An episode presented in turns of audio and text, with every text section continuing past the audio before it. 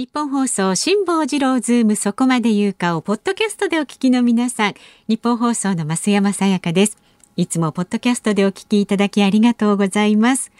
えー、皆さんご存知の通り辛坊さんは太平洋横断のため現在お休み中です。でも助っ人が豪華なんですよ。立川志らくさんに小倉智昭さんなど、そして日本放送が誇ります三大年齢がわからないアナウンサーの二人、吉田アナウンサーと飯田アナウンサー。まあ濃いですよね、まあ、ちょっと心配もあるかと思います。混ぜるな危険なんていう感じしますけれどもね。三代ってねあと一人誰なんでしょうかね。とかいろいろ考えてしまいますが。まあ日々ねみんなでアイディアを出し合って日替わり助っ人の曜日に合わせた企画。そして専門家の方をお招きして全員で辛坊治郎ズームの屋号を守っていきます。ポッドキャストをお聞きの皆さん、私たちと一緒に辛坊さんの帰りを待ちましょう。さあ、それではお待たせいたしました。今日のズームそこまで言うか、始まり始まり。5月20日木曜日時刻は3時半を過ぎました。FM93 AM1242 ニッポン放送ラジオでお聞きの皆さんこんにちは。ニッポン放送アナウンサーの飯田浩司です。パソコンスマートフォンを使ってラジコでお聞きの皆さんそしてポッドキャストでお聞きの皆さんこんにちは。ニッポン放送の増山さやかです。辛坊治郎ズームそこまで言うか。この番組は太平洋横断にチャレンジする辛坊さんの帰りを待ちながら期間未定で日替わり助っ人パーソナリティが今一番気になる話題を忖度なく語るニュース解説番組です。今日は飯田さんです。もうもう一番最初の増山さんのこの原稿読みからすでになんか あのそこはかとなくバカにしてる感じが伝わってきますけれども。何なんですか？あの、先週一週間のね5時の辛抱ですのハイライト、はいね、あの、水曜でしょ？火曜、月曜と今週の 3, 3日間は、えー、比較的ちゃんとしたのをこう用意してるにもかかわらずですよ。はい、何なんですか？なんか僕が勝手に滑ったみたいなですね。しかもあの、あの、麻生太郎氏のモノマネとかをですね、はいはい番宣でも使ったでしょ。あれがね、もうね、番組、私、朝の番組を結構真面目なテンションでやってるところで、もう完全にボキボキ腰の骨折られるっていう、あれは使われますよ。もう大ヒットですあの、麻生さんの後麻生さん、麻生太郎ですって言った後に、もしもしつって、テンション低いなって。あの、辛坊さんの変わらない感じのね。本当ですよね。だから、冷静に聞いてみると、やっぱ、あの、月火水とかやって、木曜日は、テンションが辛坊さんはかなり適当感が出てるような気がほらリラックスしてるってことですそれだけね飯田君に甘えてるんですよ。いやいやこれがですねこの番組が始まる前の増山さんもまさにその同じ感じで ああ和歌山で来たから今日はいいやみたいな。ほら私だって月曜日火曜日水曜日とそれぞれねそれなりに気を使って生きてますから、ね、木曜あたりはちょっとね。増山さんどの曜日が一番大変なんですか？そんなことは言えません。言えるはずがないっていうね、えーほほほまあそしてね、あの金曜日は金曜日で春風亭一之輔師匠と、はい、そうですよ。ええーうん、やるっちゅうのがありますね。またかなりリラックスしてます、ね、まあね、ゆるいですが、そうこの間一之輔師匠の顔をですねニュースで見たんですよ。ああれかな？もしかして、ね、寄せのクラウドファンディングの、うん、ねあの、まあ、関東の、まあ、寄せ、もう本当このコロナで大変になってるから、はい、なんとか、で、また一之輔さんのね、あの、コメントが泣かせるなと思って、うんうん、粋でない、あの、粋でやりたいんだけれども、コロナっていうのは粋じゃ、あの、通用しないんだと。で、野暮は承知でお願いしますっていうふうにおっしゃってるっていうのが、ああ、でもこの人本当粋なんだなって、かっこいいなと。うんね、本当の粋なんだなって私も思いましたよ。ねいや本当あの、文化不況、不要不急じゃないっていうふうにですね、文化庁の戸倉長官もおっしゃってますけれど、うん、まさにっていうところで、いや、私はもう、こうでも、この番組でもあるいは朝の番組でも何度も申し上げましたけども、本当エビデンスこう無視して今までね、こう感染どうやったら防止できるかっていうのを、それこそスーパーコンピューターで飛沫の飛んでる、こう、あたりまで計算した上で、あるいは実際にこう実験も行って、スモークまで炊いてみたいな、いろんなことやりながらですね、あの劇場の人たち、まあ映画館もそうだし、寄せもそうだし、ね、やってきたにもかかわらずってことを考えると、いい加減ですね。なんか、こう、全部10杯人からげでとにかくやめちゃえばいいっていうですね。なんかその、こうメンタリティっていうのはもう、だからそれが行き着くところまで来たなっていうのが、もうオリンピックでも何でもやめちまえみたいになってるような気がしてですね。うん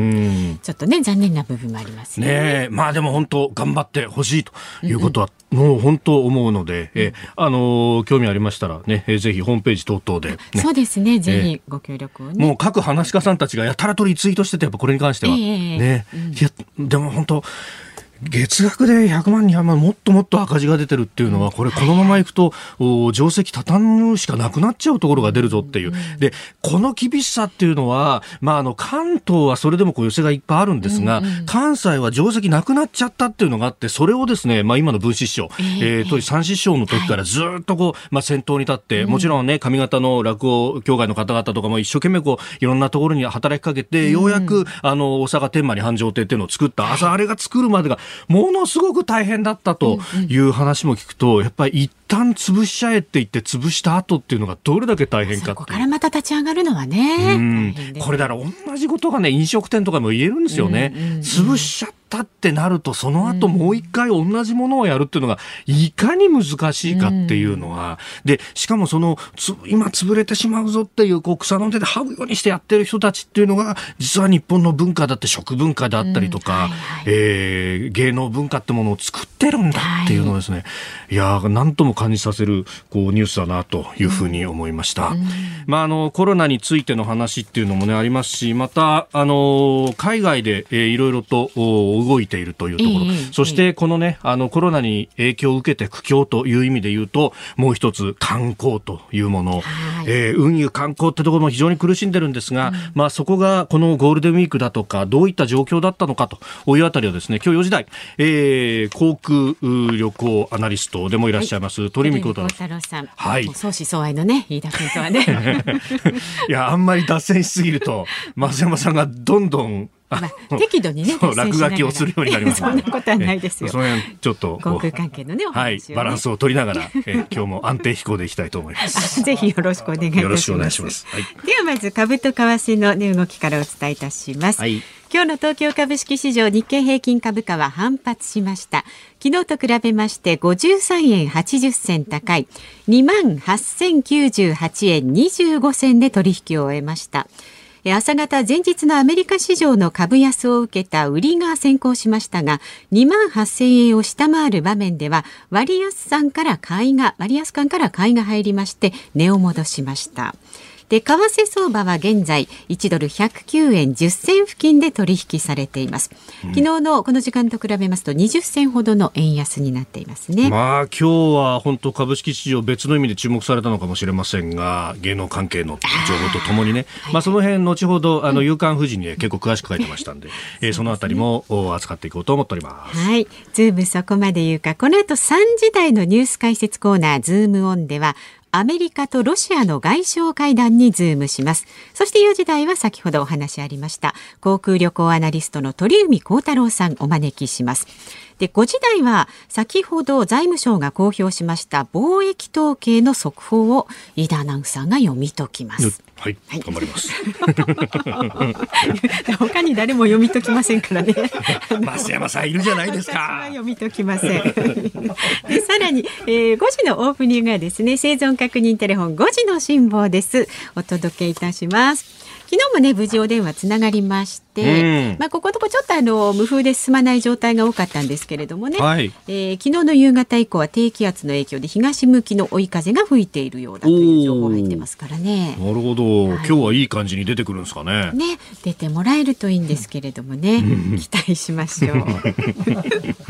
さあラジオの前のあなたからのメッセージもお待ちしています。で今日木曜日ですのでエンディングリクエスト、はい、辛坊さんに捧げたい曲大募集です。で、なぜその曲を選んだのかも一緒に送ってください。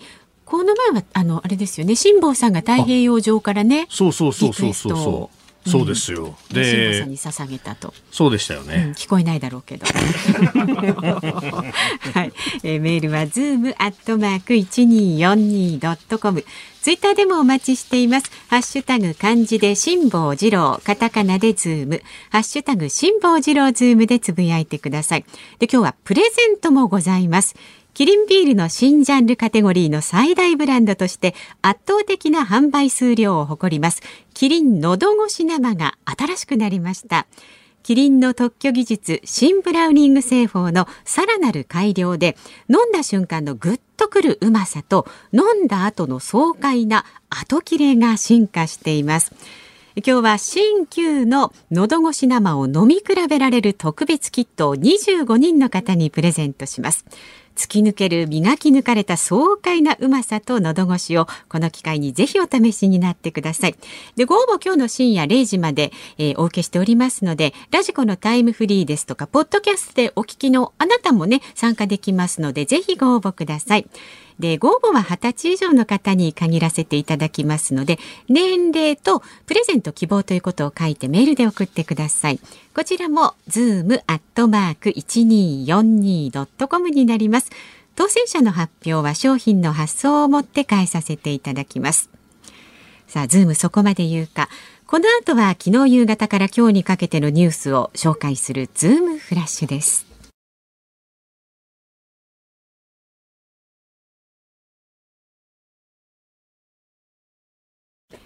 ニッポン放送がお送りしています。ズームそこまで言うか。毎週木曜日は飯田アナウンサーとお送りしています。まずは昨日夕方から今日にかけてのニュースを振り返るズームフラッシュです。厚生労働省は今日午後に専門部会を開きモデルナ製とアストラゼネカ製の新型コロナワクチンについて薬事承認の可否を審議します関係者によりますといずれも了承される可能性が高いということです。自民党が自宅やホテルで療養する新型コロナウイルス患者に郵便投票の活用を認める法整備を検討していることが分かりました。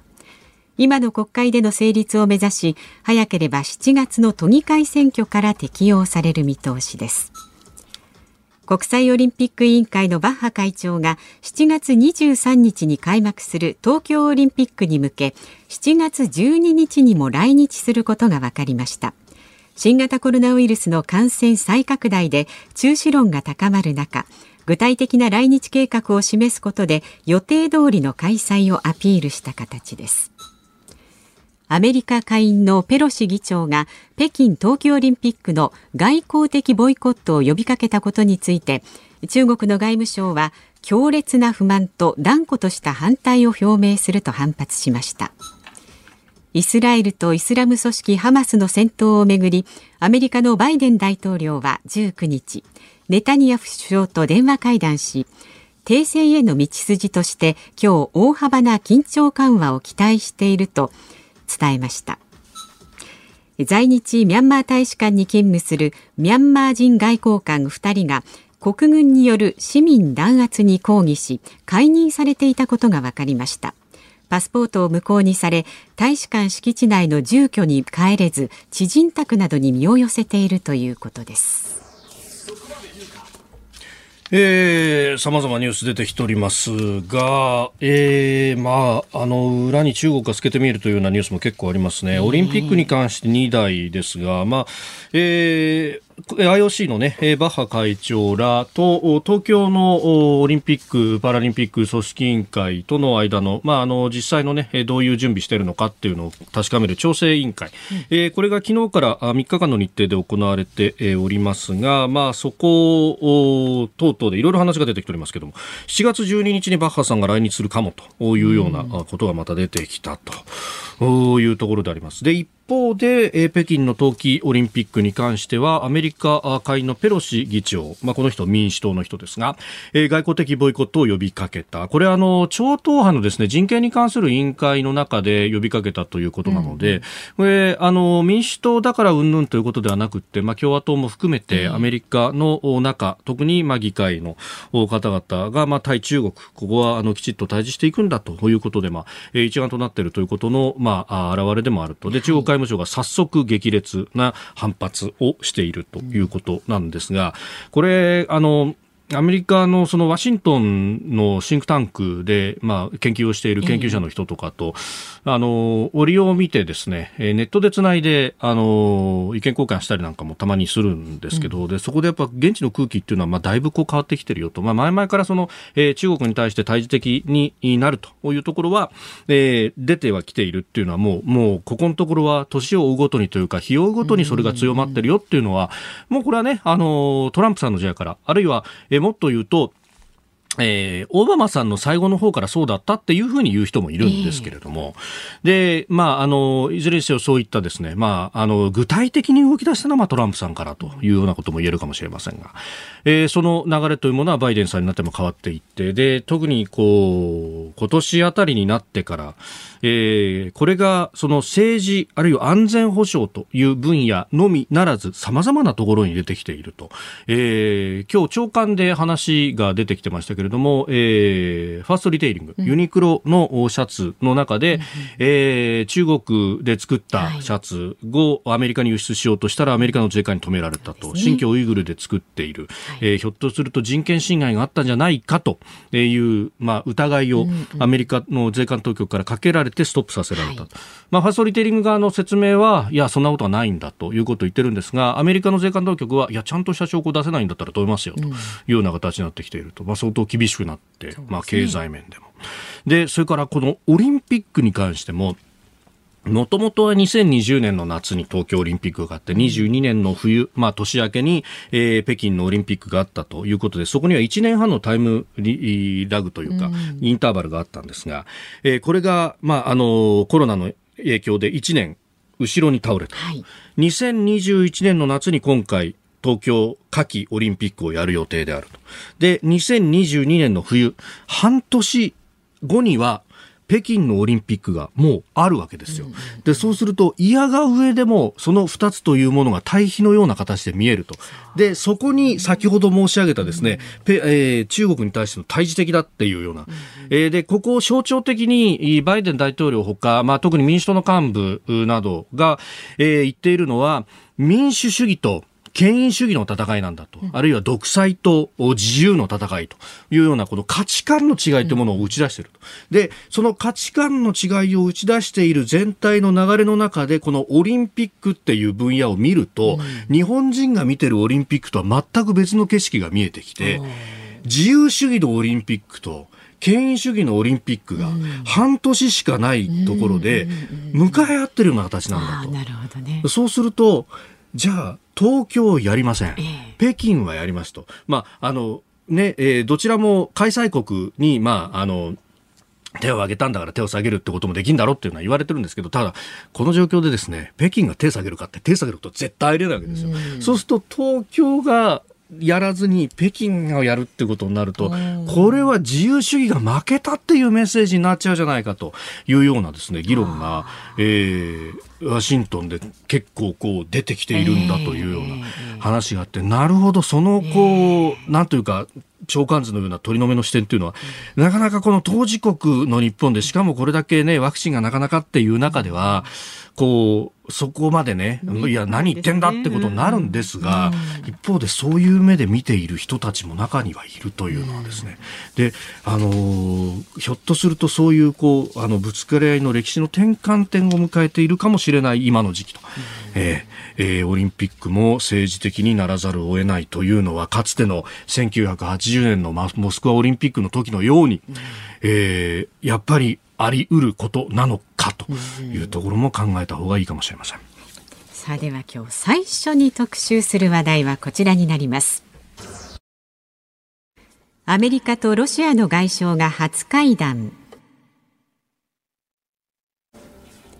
アメリカのブリンケン国務長官とロシアのラブロフ外相が19日、アイスランドの首都レイキャビクで会談したとロイター通信が報じました。バイデン政権発足後、対面でアメリカとロシアの外相が会談を行うのは初めてです。えー、これ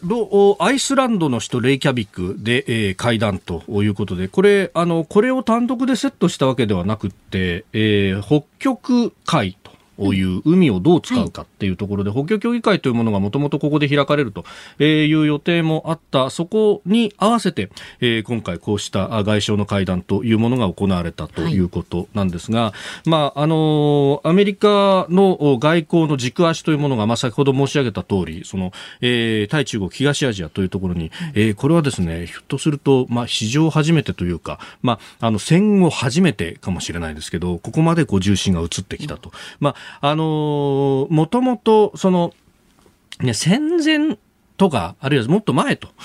いうことを考えると、うん、各国が中国での権益を狙いに行ったっていうですね、うんうん、まあ、あの時代がかつてありました。うん、各国が疎開を作ってという、はい、まあ、その時には、あの、非常に激しくアメリカもコミットしようとしていたという時期もありましたが、その後、えー、第二次大戦が終わり、冷戦期に突入すると、えー、対ソ連に対してどうするというところで、で、その時に、まあ、えー、外交的に一番ホットだった正面というのは、えー、ヨーロッパ。だったわけなんですね。うんはい、で、えー、じゃあ冷戦が終わりましたと。で、そうなったら軸足どこに移っていったかっていうと、湾岸戦争だとかに現れるように、やっぱり中東っていうもの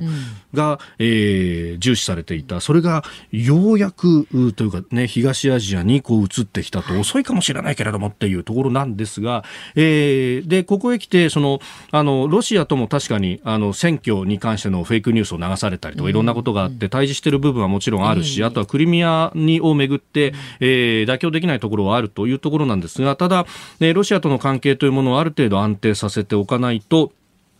いけないと。で、さらに言うと、あの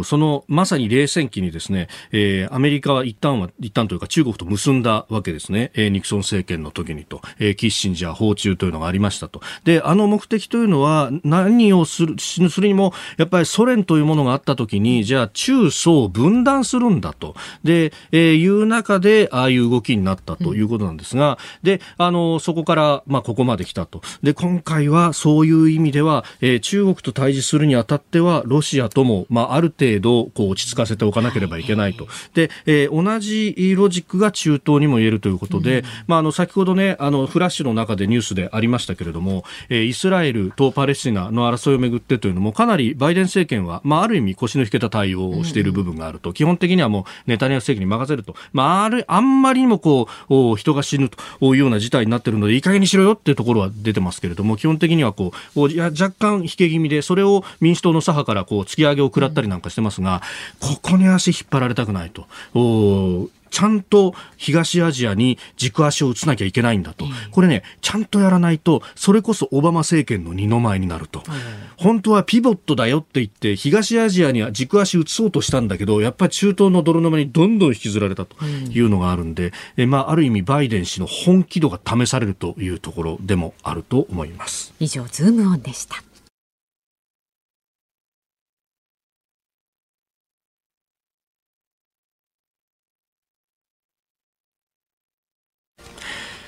5月20日木曜日時刻は夕方4時を過ぎました。ニッポン放送から飯田浩司と。ニッポン放送増山さやかでお送りしています。ズームそこまで言うか辛坊さんがね太平洋横断から帰ってくるまで木曜日は飯田アナウンサーとお送りしています、はい、で今日はプレゼントがございます、うん、キリンビールの新ジャンルカテゴリーの最大ブランドとして圧倒的な販売数量を誇るキリンのどごし生が新しくなりました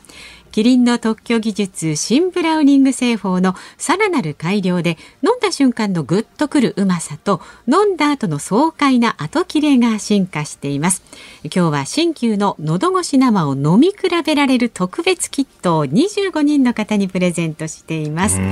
ね、突き抜ける磨き抜かれた爽快なうまさと喉越しをこの機会にぜひお試しになってください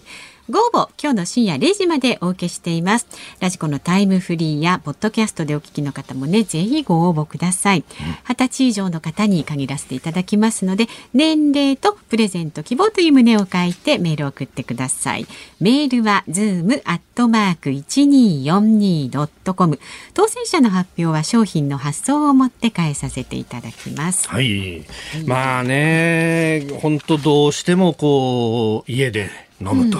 うん、いうことも増えてまいりますんで、そ、ね,、んな時にはですね、まあしかもまたこれ、蒸しやすくなってきますからね、こういうね、キレのあるものっていうのをね、はい。体が欲するわけですわ。満面の笑みでもう 今すぐにでも飲みたいっていう感いや、じになってますね。本当に、本当にね。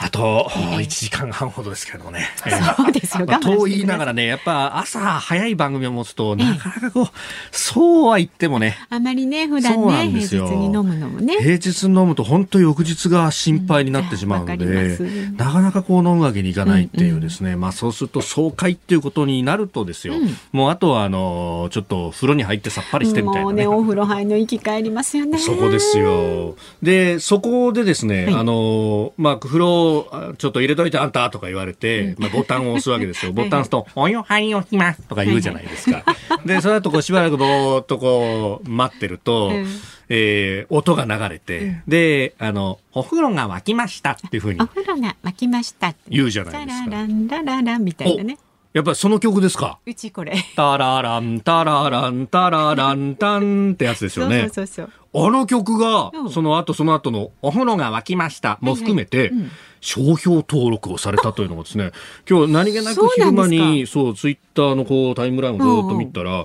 毎日新聞がですね、それを打ってて、えー、何これ？と思って。で、しかもはい、その音を聞くと、松山さんちだから、タララン、タラランなんですよね。そうそうそう。うちと違うと思って。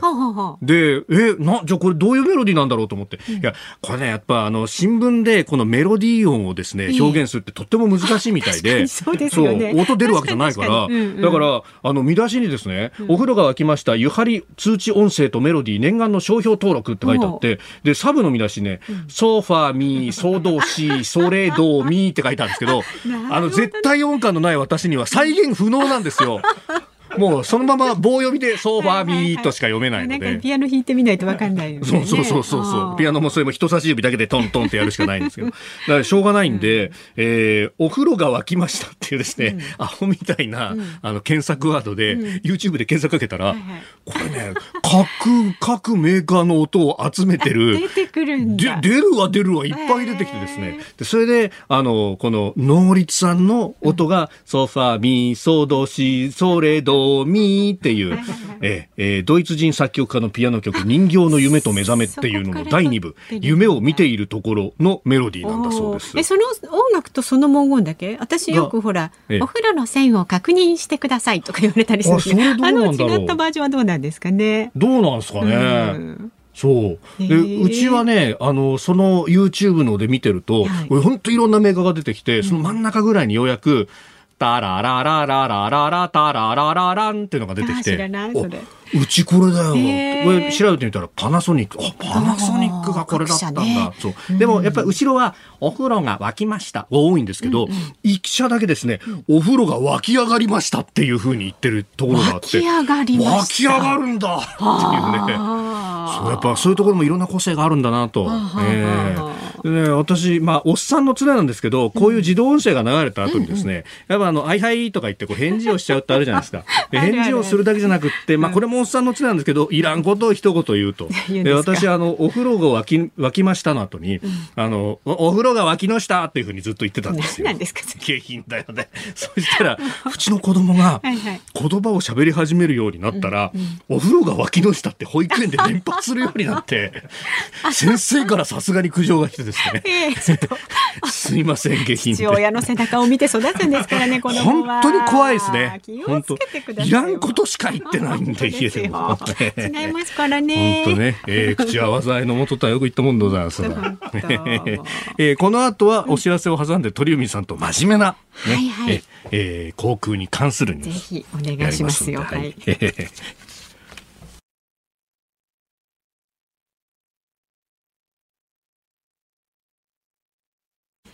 日本放送ズームそこまで言うかこの時間特集するニュースはこちらです緊急事態宣言の延長で航空業界や旅行業界にはどんな影響が出ているのか。緊急事態宣言が5月31日まで延長されたことを受け JAL や ANA の大幅な減便がニュースになっています。今回の緊急事態宣言は苦境が伝えられる航空業界や旅行業界にどんな影を落としているのか。この時間は番組準レギュラーです。井田さんといろいろね趣味が合いすぎることでおなじみの航空旅行アナリストの鳥海高太郎さんに伺います。よろしくお願いします。よろしくお願いします。いや前回ご出演いただいた後もですねええー、いろいろ放送が終わった後も話して、えー、あの見てるこう YouTube と同じのとかね 共通の知り合いのねそうだ航空サムチョイさんの話ね。そうそうそうそうそうそう、サムチョイさんというですね。い。やもう前回だから最後何話したのかなって脱線しないところは全部覚えてるんですけど 脱線したところが思い出せなくてそうですよ、ね、終わってからの YouTube のサムチョイさんっていうもう世界的なその航空を取材してる YouTuber の方がいらっしゃってでその話であの盛り上がるっていう。サムチョイという名前を出して分かる人っていうのがですね本当に限られるので。そうなんですよね。それで、そのサムチョイさんの話をすると、5月24日っていうのは、これ2年前、ANA の A380、フライングホヌという、ハワイに行く、その総2階建ての飛行機が飛んだ時に、サムチョイさんが来られてたんですけど、僕は初めてお会いして話したのがその時で、一緒の便でホノルルまで。あの、あの書便の取材行ったんですね。そうなんですよ。で、まあ5月24日でちょうどもう2年経つんだっていう、ね。2年経つんですね。それがね、あのー、感慨深いなと思って。さすがに、はい、あのー、放送休むわけにいかないので、うん、書便乗るわけにいかなかったんですけど、私その前の、あの、実機が来た時に、それの中を見せますよっていう報道内覧会ですよね。内覧会で。はい、で、内覧会にそのサムチュイさんが来てて、で、あの、移動のバスで私の前に、あ後ろに座ったんですよ。いや、ちょっと名刺交換させてもらっていいですか？みたいな。僕大ファンなんですよ。妻も大ファンで、みたいな。ええー、興奮をした覚えがあって。はい。もう最初から脱線してます。ただもう、でもそこからやっぱり2年経ったんだなっていうのはね、ねそこはちょっとやっぱり感慨深いところもあって、まだコロナがこれだけもう1年以上出かけられてない。まあハワイにもまだやっぱり、ね、まあ現地の隔離はないですけど、なかなかまだお客さんが戻ってきてないというところで、ただまあハワイは今アメリカ本土の方たちがワクチン接種を、はいあの、かなりされていて、今、アメリカ人の旅行先として、今、あの、ホノルルのワイキキとかもそれなりに人が増えてきて、あの、日本人はほとんど見られないっていう状況は変わりはないんですけど、ただ少しずつ、ハワイにおいては状況の変化っていうのが出てきて、まあ、年末なのか来年頭なのかわからないですけど、まあ、少しずつこれから日本人が戻ってきてほしいなというような、まあ、状況なので、やっぱりこのワクチンっていうものが受け入れられている国に対しての観光の動きっていうのは少し出始めてるかなっていうのも感じますね。うん。まあ今日あたり、あの、ロイターが記事に出してましたけど、こう世界各国の航空会社見ると、あの、黒字というかキャッシュフローがだいぶ戻ってきた、まあ手元の資金がね、えー、今まで減る一方だったけれども、はいはい、ちょっとずつ戻ってきたみたいな、あの、オーストラリアのカンタス航空の話が出てましたけど、海外見ると回復してる会社っても結構あるんですか？そうですね。まあアメリカで言うと、まあ LCC でサウスウエストというアメリカの国内を飛ばしてる、まあアメリカの三大航空会社、ユナイテッド航空、デルタ航空、アメリカン航空、まあ、それ以外での、まあ、えー、国内しか飛んでないですけど、元祖 LCC って言われてる。もうそこなんかすでに黒字化になってますし、まあ、デルタとかユナイテッド航空なんかももう今年の夏には、えー、黒字になると。で、これはやはり国内の移動が、もうあの通常通り動けるようになって、これオーストラリアも同じことなんですけど、はい、まあ当初やはりまあ国際線の比率が高いところは厳しい、それからまだ国内の感染者が当然多いところ、それからワクチン接種が遅れているところに関しては、ちょっとその回復が遅れてますけど、そういったような感染対策できてる、もしくはまあワクチン打ててるところに関しては戻りつつあるということで、まあそこは出したっていうのが、世界の中の航空業界ではあるのかなと。うん、あでもそれを見ると、なんかこのね、コロナで相当テレワークも進んだから、このビジネス移動ってものがやっぱりこれから先減っちゃうんじゃないかみたいな話ありましたけど、やっぱりそのアメリカとかの回復ぶりを見ると、そうは言ってもビジネスも含めて、国内線の移動っていうのは戻ると考えると、日本の航空会社もこれ、巧妙は見えてきますか？そうですね。まあ、あの、アメリカもそうなんですけど、まあ、ビジネス以上の移動以上に、やはりレジャーとか、あと親族訪問、あの、友人に会いに行く、まあ、そういったものがまず戻ってきてるっていうのがあるんですけど、まあ、今回、あの、ゴールデンウィーク、日本で見てみると、はい、旅行に出かけた人、まあ、特に沖縄方面、えー、出かけた人、まあ、空港の4月29日のカウンターもかなり、えー、羽田空港人いましたけど、それで、まあ、旅行にっていうのはある程度、そういう安全に行けるかなとか、ワクチン打ったまあ、いろんな状況あれば、まあ、海外で言えば、まあ、日本はまだちょっとまだワクチンは始まっていないですけど、はい、ただ、ゴールデンウィークを明けて、で、緊急事態宣言が延長になりました。それで、えー、変わったことは、国内線の利用者が大きく減った。また人が空港に少ないという状況になったと。それでこれはなんでかっていうと、うん、出張がやっぱり止まってしまっている。で、えー、個人の旅行って旅行者自身が自分で判断をして、旅行に出かけるってことができるんですけど、はい、やはり出張っていうのは会社があなた出張に行ってくださいと、まあそういうワンクッションあることで、もし何か起こった時には会社が責任を取らなければならなくなるっていうことで、やはり今出張自粛という傾向が強いですし、まあでも逆に個人事業主とか個人で動かれてる方なんかは、あと経営者層なんかでは、まあある程度動きはあるんですけど、だそういったところで言うと、まだ出張の戻りっていうのは時間がかかる。ただ逆逆に、うん、目的地の方の感染者数が少ないという状況であれば、人が動く。特に旅行において動く。だこれは世界共通で言えることであって、まあ、イギリスなんかも同様のこと、まあ、オーストラリア、ニュージーランド、まあ、この2カ国は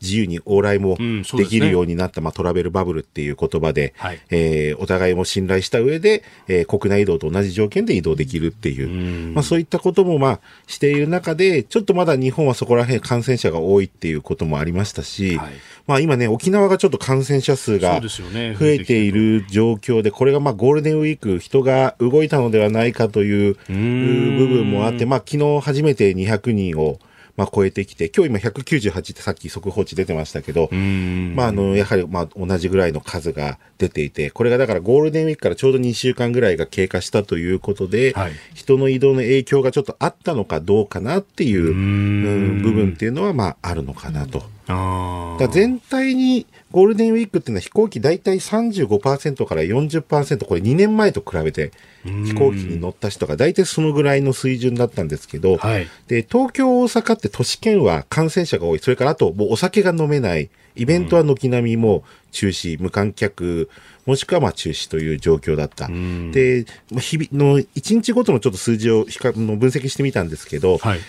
普通だと、その東京の人が地方に行くっていうのもある。で、近年は東京でもコミックマーケットとか、そのゴールデンウィークいろんなイベントがあることによって、地方から東京にもやってくる。はい、結構そういう同じぐらいの数の移動があったのが、この今年のゴールデンウィークは、もう明らかに東京の人は外に行くけど、それとか大阪の人は外に行くけど、だけど地方から東京、大阪に来る人は非常に少なかったっていう。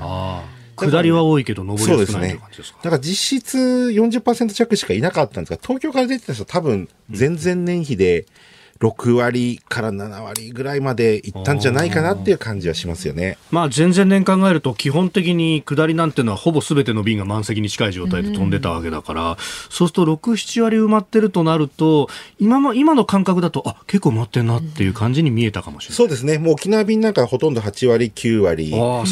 ぐらい、まあ、あの特に最初の日なんかは乗ってましたし、でちょうど土曜日の5月1日については、まあ、羽田から宮古島とか羽田から石垣島はもう臨時便も、えー、と設定しているぐらいで、それももう8割以上お客様乗っていたと。なるほど。で、まあ、緊急事態宣言が発令、まあ、されたことによって、辞めた人が実際は1割から1割5分、1割ちょっとぐらいしか、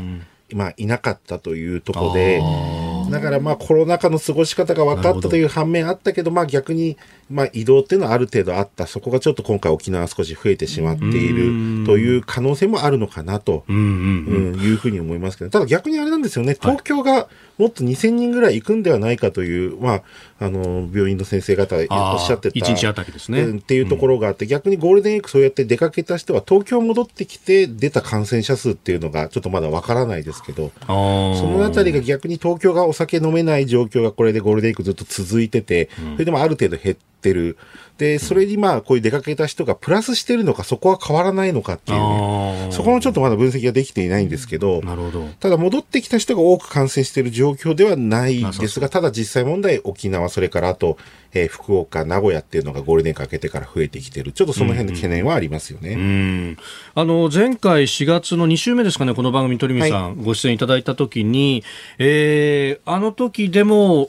まあ、緊急事態宣言が出される、まあ、確か前、直前ぐらいですね。直前ぐらいですよね。はい、で、その段階で、まあ、予約のキャンセルは、その、去年のゴールデンウィークの時のドカーンと下がったのに比べるとかなり緩やかだと。結局じゃあ、緊急事態宣言が出たとしても、その状況というのはあまり変わりはなかったという。そうですね、もうすでに予約した人が、えーと、出かけたっていう人がもう9割ぐらい、で1割ぐらいの人はまあ辞められた方、それとあとまあ帰省とかで宿泊が伴わない方に関しては少しまた辞めた方は若干多かった。まあ、ホテルも基本的にはあのー通常のキャンセル料を徴収するっていうことになって、まあ、これはあのコロナがちょっと不安なのでってまた相談した上でキャンセル料なしのケースもあったんですけど、それはまあ、あの、実際に相談した上でというところだったので、えー、そういったところもありますし、うん、あともう予約したし、やっぱり今旅行業界が12月の末に GoTo の全国一時停止から結局1回も保証が受けられてないんですよね。それで、やっぱりもう予約した以上、特に3月感染者が減った時に皆さん大体予約、2回目の緊急事態宣言が終わりますよっていうアナウンスが出たぐらいからゴールデンウィークの予約がたくさん入って、でもせっかく旅行予約したし、自分たちがキャンセルしてしまうと、今度その人たちに何も保証がない。で、今こうやって安全に旅行できる方法というか、密にならないでするっていうことを心がけて自分たちも感染しないようにいろいろ対策をした上で出かける。っていう部分っていうのはあったのかなっていう。だから思った以上に皆さんその特にまあ、高級リゾート地とか温泉なんかはキャンセル少なかったっていう感じはありましたよね。もうそこからどっかにこう繰り出して旅行するっていうんじゃなくて、滞在してずっと過ごすみたいなとこっていうのは、あ、ここだったら大丈夫かなっていう感じそうですね。もうそれがあの、明らかにわかるのが沖縄が、皆さん到着されてほとんどがレンタカーを利用する。で、まあタクシーの運転手に1ヶ月半ぐらい前にちょっと取材を沖縄でした時に言われたのが、もうタクシー乗る人は1人の人か2人、マックスで2人ぐらいの人ですと。もう3、4人以上の人はもうほとんどレンタカーだし、それと国際通りが、もう3月の中旬から下旬っていうのは結構沖縄、えー、観光客いらっしゃってたんですけど、で、その時もリゾートには人は行くけど、国際通りはガラガラっていう。うもう明らかにもう繁華街は避けて、リゾートに直行という、そういったまあ旅行スタイルをしていたと。うん。それでも今回、まあ2週間ゴールデンウィーク経って、経って沖縄の感染者が増えた理由っていうのが、はい、だからそのあたりっていうのがどっから感染したかってことと、えー、逆に出かけて戻ってきた、東京とかに戻ってきた人で感染してる人がいいるのかどうか、そのあたりの分析っていうのはちょっと必要なのかなと。沖縄結局まだお酒が停止してないので、ゴールデンウィーク中も。なるほど。結局、那覇市内もまん延防止があっても、はい、えー、夜8時までは、えー、えー、お酒、まあお酒は7時まで、営業8時までだったと思いますけど、お酒が飲めたという事実はあるので、そこが原因なのか、そこはもう少し、まあ、追求していく必要はあるのかなと。だから明らかに東京はもうお酒を止めたことによって昼飲みがなくなったっていうことで言うと、それとあと地方からの観光客が来なかったっていうのが、まあ今減ってはいないですけど、もっと増えるというふうに思ってた方多いと思いますので、まあ止まってるという状況はあるかなと思いますね。これ、まあ今年の夏、ね、あの、なんか、それこそ、航空会社ほら、利用するとメールが来たりなんかして、で、そうすると、今度は7月4連休ありますからね、みたいなのが来たりしますが、その辺も傾向としては変わらないってことですか？そうですね。まあ今、あの、ゴールデンウィーク明けてから急に減便の発表っていうのが ANA、JAL、ものすごい出てまして、まあ5月で言うと、えー、ANA がまあ49%しか、はい、あの2年前の、えー、時と比べて飛んでないですし、えー、と JAL も63%ですね。で6月も ANA が55%、JAL が68%しかまあ飛ばない。やはりまあそのビジネス需要が止まっているということになるんですが、はい、今度は6月に入って、まあ、いわゆる7月、8月の旅行の予約を今度考えるときには、これもオリンピックのやるかやらないかという、やっぱり最終決定決定多分6月だと思うんですよね。えー、で、6月に入ってその流れが出てきて、まあ、オリンピックやるんだったら旅行いいんじゃないのっていうふうになりかねないとも思いますよね。だからそのあたり、オリンピックやるぐらいだったら、ちょっと2ヶ月後の夏休みの旅行の予約、はい、まあ、海外にはどっちしても出かけられないってことはもう確定しているので、国内それこそリゾートにっ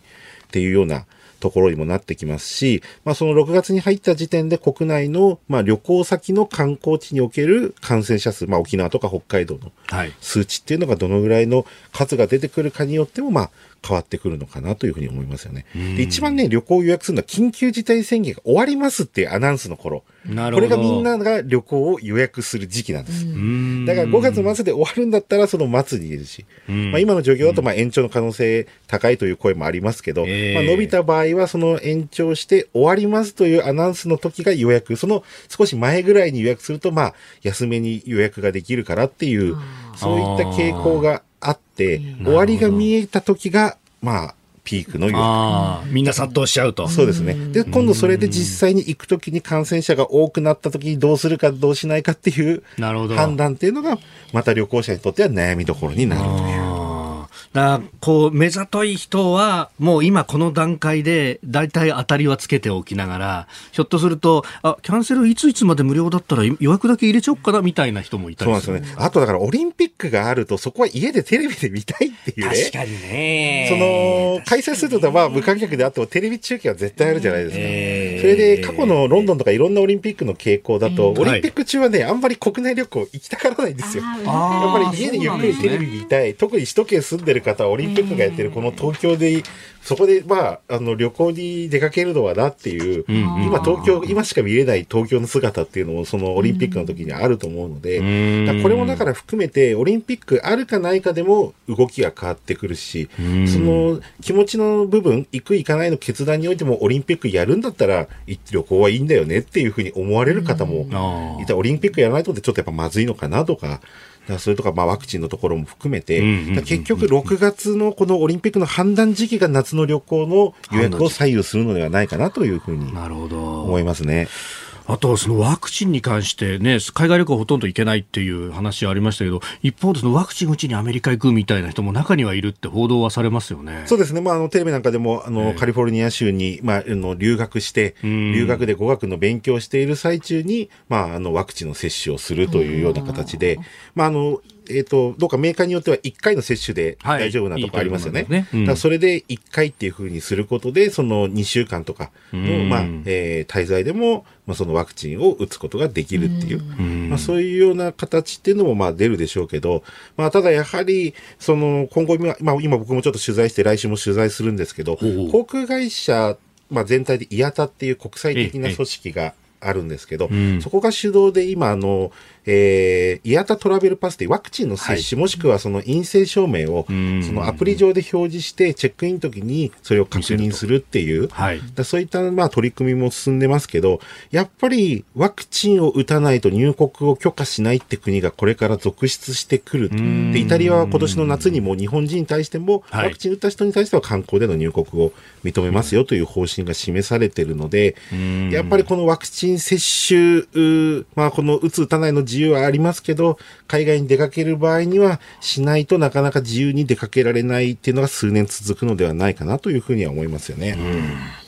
それから、あのー、先ほどね、この一番最初にありましたけれども、えー、380という2階建ての飛行機ですよ。あれ今どうしてるんですか？今ですね、2機成田にいまして、えー、えーと実はあのー、先週末、それから今週末、えっ、ー、と、僕はあのーその、ホヌっていう、まあ、名称、はい、フライングホヌって A さん始まる、えー、あの、ハワイの言葉で、そうですね。亀っていう。ウミガメですね。で、ブルーとグリーンがあるんですけど、今これ成田空港に駐機しているところをレストランにして、機内食を食べられるということで、はい、えっ、と、この間の土曜日にプレミアムエコノミークラスって、まあ、エコノミーのちょっと上の、はい、えー、ところにの、参加してきて、機内食を食べた後、機内の見学。2機あるので、1機食事用、1機は撮影用。はい、皆さんがだから写真を撮って楽しめる。それでボードを持ってその記念撮影したり、えー、もう客室乗務員の方が写真撮ってくれたり、そういったことをやってくれるんですけど、で、今週もちょっとで、今週はビジネスクラスの方に、ちょっと行ってこようかなと。全部あの、自腹でこれはもう普通に申し込んで、そうなんですかあの、行くんですけど。結構人気らしいですよね。そうなんですよ。結構人気があって、もう予約のの当日にある程度埋まってっていう。特にやっぱり、ファーストクラス、ビジネスクラス、上のクラスほど人気が。まあね、乗ろうとすると、本当ニグマンみたいにかかってファーストクラスが5万9800円、ビジネスクラスが2万9800円なんですよ。なるほど。それで機内のまあ撮影もできてって考えると、好きな人には、安いと思うけど、でも、普通の人には高いと思う。安いじゃない、ビジネス普通に乗ろうとしたら高いと思うんですよね。で、飯田さんとか安いと思いますいや、だって2万9800円でしょ？ビジネスクラス。ビジネスクラスだったら。食事付きで。で、しかもシート倒し放題でしょ？倒し放題です。いいじゃん。いや、またね、あのね、A380 のって、あれ、個室なんですよ、ほとんどね。あれ、すごいんですよ、すごいの分かりましたけど、そろそろお時間なんで、やっぱり話足りないですね。今日はね、前回より脱線してないと思います。ですね。ではまた次回もよろしくお願いします。ぜひ次回もよろしくお願いします。あ、そうだ、鳥海さんの本、えー、コロナ後のエアラインという本が、はいはい、出ております。ね、ええー、こちらもぜひ。だここの本の中にも、その、マフライの本の話だとか、遊覧飛行だとかね。そうですね。そういう、まあ、あの、新たなビジネスモデル。本当にレストランも非常にいい収益になってますので、はい、そういったところも本で触れてますので、よろしくお願いします。はい、高田さんでした。ありがとうございました。ありがとうございました。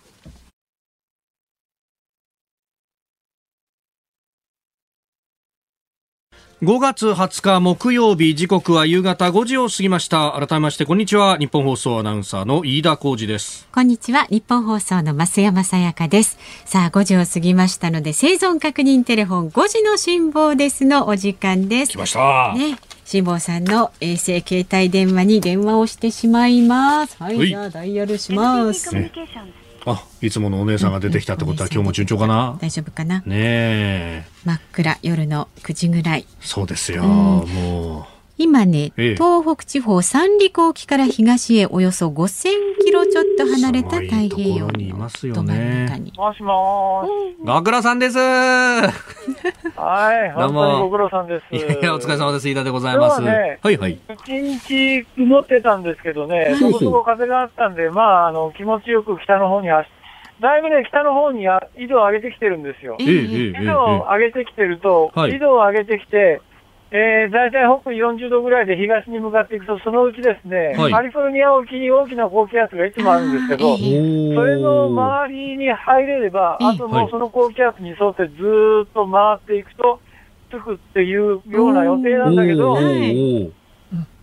予定だからな。予定だからな。いや、でももうなんか、ね、半分を超えて、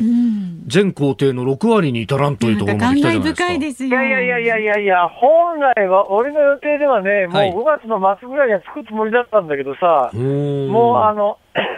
少なくとも2週間は遅れてるね。あそうですか。でもまあ、ちょっとずつでもね、あの、進んではそのうち着くからさ。そのうち着くからさ。そう思うしかないよね。ほはい。もう船内の生活も慣れました。ええ。楽器も。船内の生活？え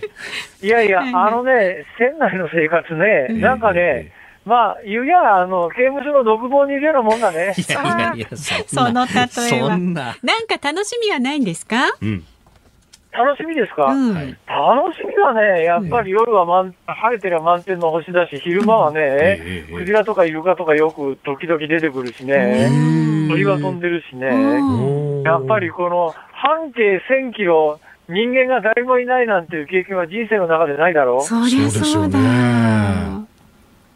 半径多分数千キロの中で多分俺一人しかいないんじゃないか。人間は。もうだってこの2週間ぐらいね、船の一層も見ないもの。そうですか。え、その動物たちに語りかけたりとかもするんですか、はいあのね、動物に語りかけなくてもね、はい、あの、最近、仙台のきしみがね、えあの、出港当時は日本語で支えかけてきてたんだけど、最近ね、ええグッジョブとかね、英語で話しかけてくるんで。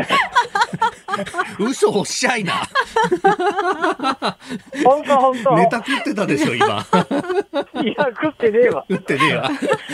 いやいや、だからね、あ、ええ天気悪いとね、やっぱりね、ちょっとね、精神的に落ち落ち込んだりするんだけどね、でもまあ、あの、自分がここまで重ねてきたいろんな罪に対してのね、はい。いや、あの、まあ、あの、自分でバットみたいなところがあって、それはそれでいいかな、みたいな。ちょ、ちょっと、だからこれでね。出家したみたいになってるじゃないですか。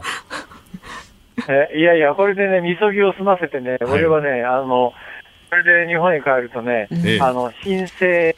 申請私がスタートしますから、楽しみにしてください。いや、それこそあれですよ、なんか、あの、大阪の松井一長が、下さん帰ってきたら、みたいなですね、発言をスポーツ報知に、いや、辛坊さんが帰ってきたら、俺の引退とも重なるタイミングだし、えー、後継になりうるんじゃないかみたいな話をですね。何を、何を言ってやがったいや、なんかそれは、そう、スポーツ報知が相当それを書いてましたよ、これ。おかしいだろ、それ。スポーツあ、そう、スポーツ報知ね、どうやらこのコーナーかなり聞いてるらしいので、ちょっと、あの、ガツンとここ言っといた方がいいですよ。ええ。あ、で、っていうか、とりあえず今ね、そんなこと考える余裕がないです。あの、とにかくね、生きて帰るしでね、生きることに精一杯です。なるほど。あ、あもしもし。一個訂正しておきますと、松井さんが言ったんじゃなくて、放置がそう書いただけだそうです。失礼しました。おいおい、おいおい、なんだよ、それ。まあ、天気教えてください、天気。はい、お伝えします。ごめんなさい。えっ、ー、とですね、今ね、辛坊さん、低気圧の南の端にいるようですけれども、この低気圧の動きが遅くて、明日にかけても東向きの風が吹きそうです。で、今夜から明日のお昼前後にかけては雨が降る見込みで一時強く降ることもあるということですので気をつけてくださいね。ああ、そうですか。うん。わかりました。ありがとうございます。はい。下さんどうもありがとうございました。気をつけて。お気をつけて。はい、どうも。どうも失礼します。えー、ということで、いや、元気そうだし、でもなんか、なんだ、悟りを開くみたいな感じにだんだんとね。ね 新生辛坊治郎が生まれる。生まれるとかね。どんなになっちゃうのか。どう生まれ変わるんですかね。そこが問題ですよね。いや、本当ですよね。どっち方向に。いや、でもなんだかんだ、もう41日目ですもんね。そうですね。はあ、やっぱ人間こう1か月半2か月ぐらいね、うん、ほとんど交渉がなくなると、うん、生まれ変わるもんなのか。飯田さんもどっかに出ますか？いや、ちょ、ちょ、待って待って。こういうのを上司に言われるといろいろドキドキするわけです、サラリーマンとしては。まあ、あのね、来週もこの、えー、辛坊さんの情報をお伝えしていきますそうですね。はい。はい、あの、辛坊さんの位置など、また、あの、フロント電機さんのホームページにも出てますんで、はい、えー、ぜひご覧いただければと思います。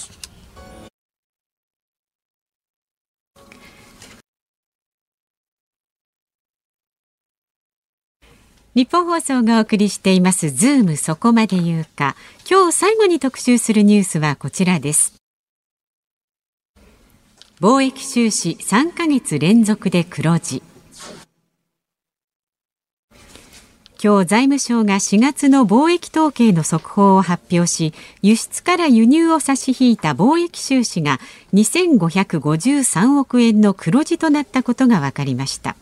4月の輸出は前の年の同じ月と比べて38%増えて7兆1811億円。自動車や半導体製造装置が増加しました。一方輸入は原油価格が上昇していることから6兆9258億円となり12.8%増えたということです。はい、えー、ということで、まあ、貿易収支黒字だということでですね、うん、まあ、まるでいいニュースだと、はいはい、まあ、あの確かにですね今回は輸出入ともに増えたということで、まあ、それに関してはですね、まあ、いいと言えばいいところでもあろうかと思うんですが、うんはい、ただ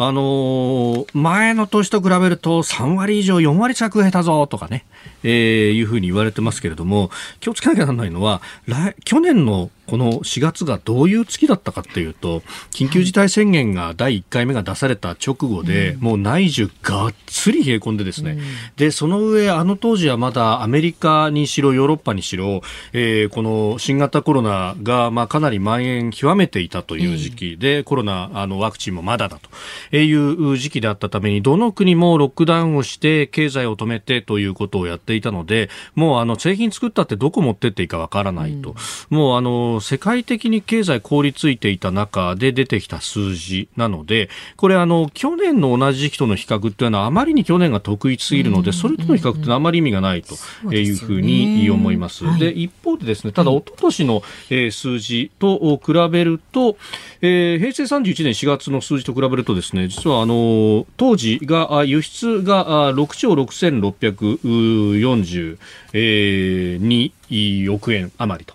えー、で、輸入の方があ6兆6000飛び53億円余りということだったんで、いずれも、あの、その時の数字よりも、今回の令和3年4月の数字というのは、いい数字が。そうなんです、まあ、出てきているは出てきているということ。まあ、あの、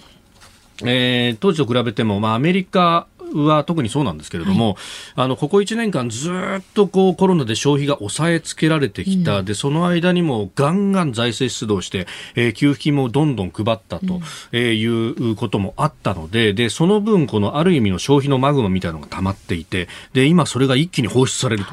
い。うタイミングに来ているので、はい、まあ、ここから先景気も良くなるだろうという話もありであの減っていた在庫等々もですね、うん、どんどんと出すと、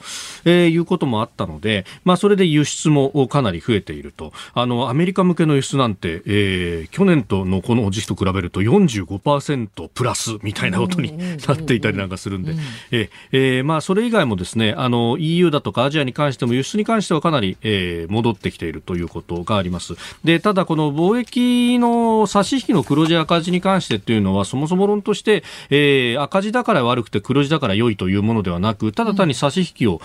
数字で表していて便宜上黒字や赤字というものを使っているだけで、これあのイメージとしてはいや黒字だったら物ガンガン売ってってで、あの、入ってくるものよりも多いんだから、これ得になってんじゃんって思いがちなんですけど、ね、思いがちなんですけど、うん、日本って別にその、あの、かつて社会の教科書で習ったようなですね、輸出でもって、はい、あの、稼ぎを、ほとんどを稼ぐみたいな、そういう国じゃもはやなくなっていて、えー、日本の国内の内需で、えー、賄うと。工事、あの、それこそね、えー、まあ、僕なんかが言うよりも、それこそ昨日の長浜さんとかかもう何度もおっしゃっているところでありますが、えー、日本のこの経済ってものをこう、ふ分けして見てみると、えー国内の内需っていうものが6割、7割。で、えー、個人消費だけでも大体5割ぐらいあるんですよというところで、うん、国内で日本人が買い物をしたりとか、設備投資をしたりとかっていうところで、実は経済かなり回っている部分があると。はい、で、えー、そこを考えると、その、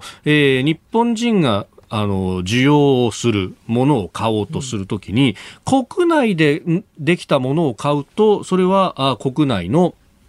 えー、な、国内の企業の、まあ、収益に当然なると、で、それを国内で作ったものじゃなくて、海外で作ったものを買ってくると、それは輸入という形になると。そう考えるとですね、これ、あの、むしろ輸入が、まあ、今回は、あの、増えてるんでいいんですが、輸入が減るようなタイミングっていうのは、実は内需が、えー、冷え込んでいるっていうタイミングと、まあ、ここのところはもう、ほぼ同義とい。うふうに言ってもいい。で、あの、なので、えー、逆にですね、輸出の方が多くて輸入が振るわない。で、えー、黒字が大きくなりましたっていう時っていうのはこれ本当要注意で、うん、むしろ景気が悪くなってる時にこの貿易黒字ってものが出がちだっていうのが。でそれ顕著に表すのがですね、はい、えー、2000 8年リーマンショックがありましたが、その直後から、えー、2011年、まあ、東日本大震災があり、えー、2012年、2013年あたりまで、貿易黒字はすごかったんですよ、日本は。であの時どうして貿易黒字がこう増えるのかっていうと、まさに同じ理屈で、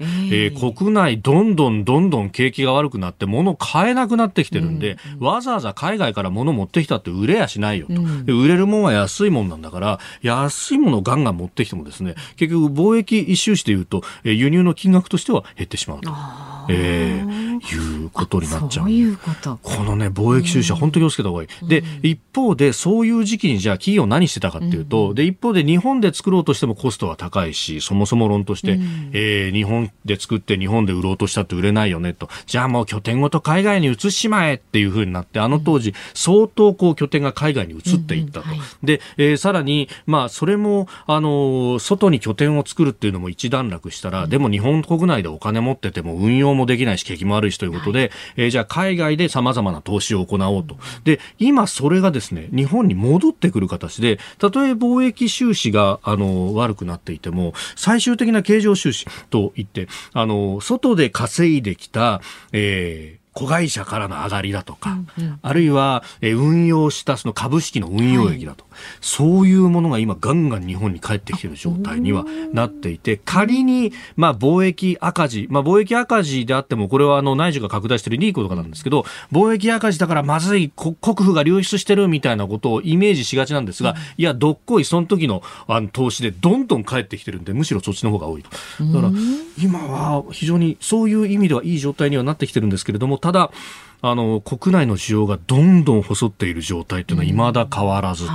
い。うところがあるんで、本当はここをなんとかしなきゃいけないと、でそのための財政出動だったりとかあるいは場合によっては減税だって考えなければいけない時期にあると思うんですけれども、いやいやアメリカが引き締めに入るんだったらじゃあ日本もみたいな議論が出てきてしまうと、その腰をバキッと折ることになってしまうので、よろしくない流れだぞと。ええー、今は財政も出動しつつ景気温める時期なんじゃないかというふうに思う次第でございます。以上最後のズームオンでした。今日の放送内容ラジコのタイムフリーそしてポッドキャストでも配信しています。詳しいこと番組のホームページまたは番組の公式ツイッターご覧になってください。それはまずい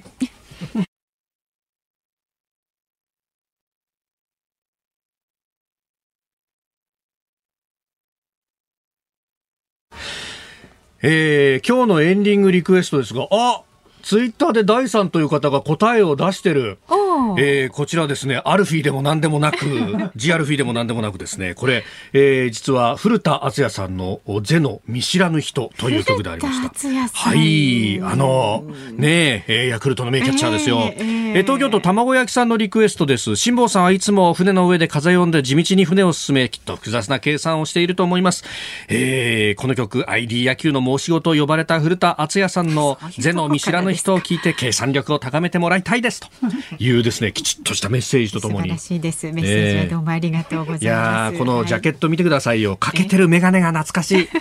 この縁なし眼鏡俺もこういうの憧れてかけてた。えっ、ー、と時間がありません。日本放送この後お送りする予定でした。横浜スタジアムのね DNA 対中日戦中止になりましたので、はい、今夜はメットライフドームから西武対ソフトバンク戦。解説野村弘樹さん、実況日本放送宮田信樹アナウンサーでお送りします。はい、そして明日の朝は。はい。飯田浩司の OK Cozy up。コメンテーターは外交評論家三宅邦彦さん、えー、様々、えー、外交について語っていきたいと思っております。はい、で来週月曜日のズームですが助っ人パーソナリティ立川志らくさんです。ゲストは政治ジャーナリストの田崎史郎さんをお招きします、はい、というわけでズームそこまで言うかここまでのお相手は飯田浩司と 増山さやかでした。そこまで言うかでした。明日も聞いてちょうだい